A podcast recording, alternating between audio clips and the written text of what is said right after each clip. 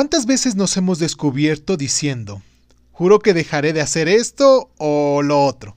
Por ejemplo, a partir de hoy ya no voy a fumar. Y tres días después dices, ¡ash! No lo logré. Pues ni modo. ¿Sabes lo que estás haciendo? Devaluando tu palabra.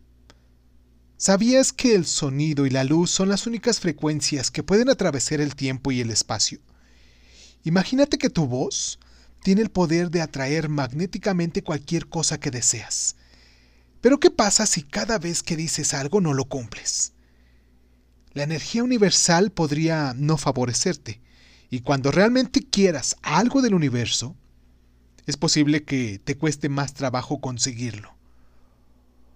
Hoy como, como nuestra tarea, proponte una meta. Por ejemplo, voy a hacer ejercicio toda la semana. Claro que debes cumplirlo como si fuera lo último que hicieras.